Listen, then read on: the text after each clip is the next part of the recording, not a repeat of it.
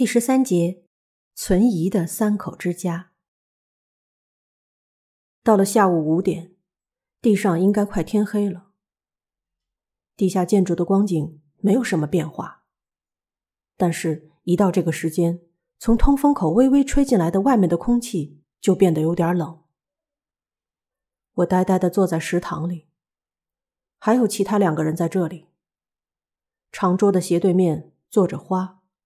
不远处坐着沙野家，他们把胳膊肘支在破旧的桌面上，一个劲儿的触摸手机。看来花在玩解谜游戏，沙野家在回顾以前的照片。祥先生去哪儿了？花突然问道。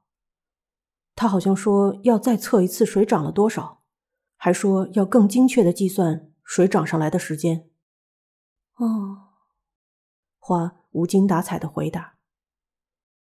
据说龙平和麻衣在幺幺七号房里讨论着什么，史奇一家也闭门不出自己的房间。每次他们触摸手机，指甲碰到玻璃显示屏就会咔嗒作响。一般来说，并不会发出这么烦人的声音，可也许在这样的环境下，什么声音听起来都很烦吧。这样下去好吗？我想，肯定哪里有问题。花依旧看着屏幕，喃喃自语。乍一看，食堂的氛围很悠闲，感觉就像在团体旅行的最后一天，坐在酒店大堂的时候一样。大家并非忘记了事态的紧迫，但是流进来的水和杀人事件这两件事，似乎已经互相中和。因为不解决杀人事件就没法出去。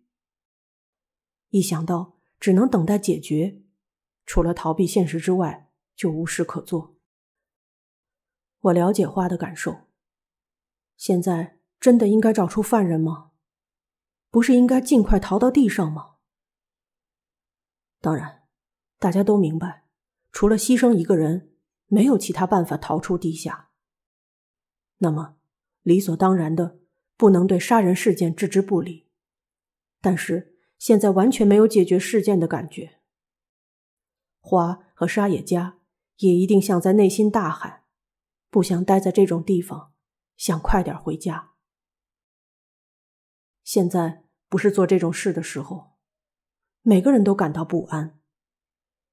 但是主张把逃脱放在解决事件之前，需要勇气。因为这正是向犯人会做的主张。当所有人聚集在一起的时候，花似乎把这个想法藏在心里。现在只有我和沙野家，他好像有点想说出心里话。你能想到干什么，花？完全没有。所以说，无事可干，不是很糟糕吗？他把一直无聊的触摸着的手机放在桌子上，然后他倾听走廊里有没有脚步声后，压低声音说：“那个，那家人有点奇怪吧？你是说史奇先生他们？嗯，为什么？”花怀疑似的看着答话的我，似乎期待我能产生同感。他们说什么？采蘑菇才采到麋鹿，会有这种事吗？这里可是深山啊！即使迷路，也不会特意来到这里吧？再朝着山脚方向走一下，才正常吧？呃，虽说如此，也不一定吧。看着什么地图，想着来到这边就能走上步道，这是不是也有可能啊？还有。会和高中生的儿子一起去采蘑菇吗？去了也行吧，虽然青春期的我绝对不愿意。不，我现在也不行。可这不是说明他们感情好吗？花对我的回答不太同意，一副不耐烦的样子。不，你知道吗？那家人确实感觉有点奇怪。应该说。为什么偏偏在这种地方遇见他们？哦，对了，就是这种感觉。昨晚相遇的时候，他们非常吃惊，而且来到这样明显的危险建筑，他们三个人的反应反而很正常，也许比遇见我们时更惊讶，是吧？沙野家这样回答。嗯，确实，遇见我们吃惊倒是正常，因为是在夜晚的森林偶然相遇。的确。昨晚和花他们一起进入这座地下建筑的史奇一家有点不对劲儿，因为来到这里前要经过很多危险的地方，所以即便是迷路了，我觉得他们应该也不会特地走到这里。而且他们来到完全不熟悉的地方，还那么冷静，所以花，你认为那三人不是因为迷路偶然进来的？而是有什么目的才到这座地下建筑？难道中医你不这么想吗？我想，说不定是这样。但是如果这个想法是正确的，和杀人事件有什么关系，又是个问题。不过，就算是特意来到这儿，今天早上发生地震，因此被困在这里，完全是偶然吧？从这个意义来说。就相当于史奇先生他们是偶然被卷进来。究竟史奇一家来到这里的原因和玉灾的被杀存在关联吗？我不知道，所以我不是只说可疑吗？花一定想相信犯人就在史奇一家中。与其认为在社团几年来的朋友杀了玉灾，不如这样想更令人安心。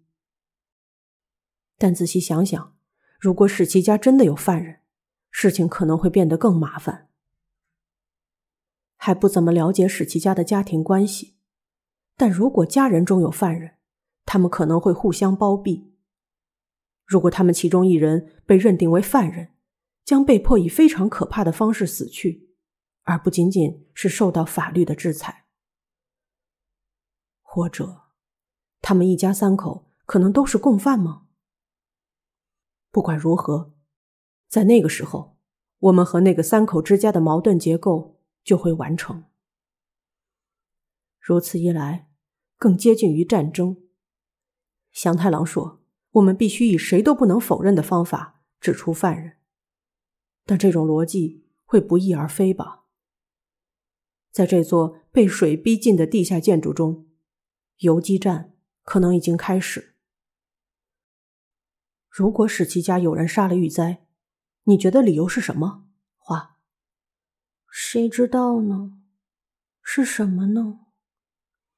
我们的伙伴被杀，让我们认为犯人就在我们当中，他们就不用留在地下了。这种感觉的理由怎么样？花若无其事的说了可怕的话，会做到这个地步吗？因为我们的伙伴被杀了，所以犯人应该就在我们这边。用这个这么简单的理由度过这个难关吗？没有道理。而且现在史奇一家被明确列为嫌疑人，但是也确实听到史奇祥以此为理由主张他们没有关系。那史奇先生他们一直在房间里吗？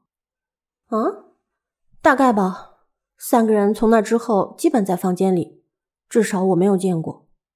这时，一直在旁边触摸手机的沙野家合上深蓝色的手机壳，说道：“好像不久前史奇先生他们来过食堂，虽然只是觉得有点声响。”哦，完全不知道，真的吗？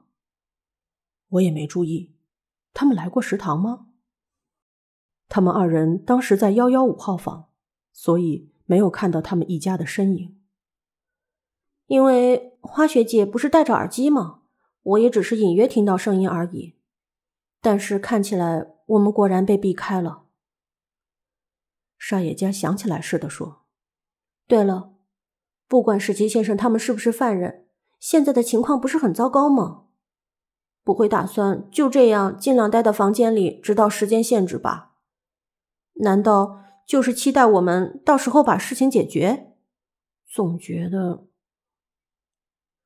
沙野家的意思是，应该说他们是过于依赖别人，还是说狡猾呢？也许还得请他们帮忙找出犯人。而且，如果一直不了解对方，不是很可怕吗？确实，关于史奇一家，我们只知道除了名字之外，还有他们是本地人，还有他们的职业和学年等情况。他们也不知道我们的情况吧？我们是不是应该定期见见面？不然总觉得气氛会越来越差。这时，走廊里传来脚步声，沙野家慌忙闭上了嘴。开门走进食堂的是史奇幸太郎。那个，想拿一下晚饭，打扰了，可以吧？只有他一个人，他的妻子和儿子好像留在房间里。和他的用词相反，他用非常可疑的眼神环视我们。然后走到桌子边上堆积如山的罐头旁。他没有太多考虑，就挑出了三人份的食物，放进好像是从哪家超市拿到的尼龙环保袋里。他正要匆匆忙忙的返回房间时，沙野家立刻拦住了他：“啊，史奇先生，不介意的话，不和我们一起吃晚饭吗？全家一起。因为出了这么大件事。”我觉得我们多多少少谈一谈比较好，你觉得怎么样？呃，不，史奇看上去很为难，现在有点不方便，我妻子和孩子也变得恐慌，以后再说。不等回答，史奇就离开了食堂。妻子和孩子会恐慌，并非没有道理。和事态的严重程度相比，沙野家的邀请似乎让人觉得虚情假意。但我也想不出比这更好的话了。不知道怎么回事，史奇的态度比上午处理电线时变得更加冷淡。我们见此，心情变得更沉重，不再多说话，心神不定的吃起罐头晚餐。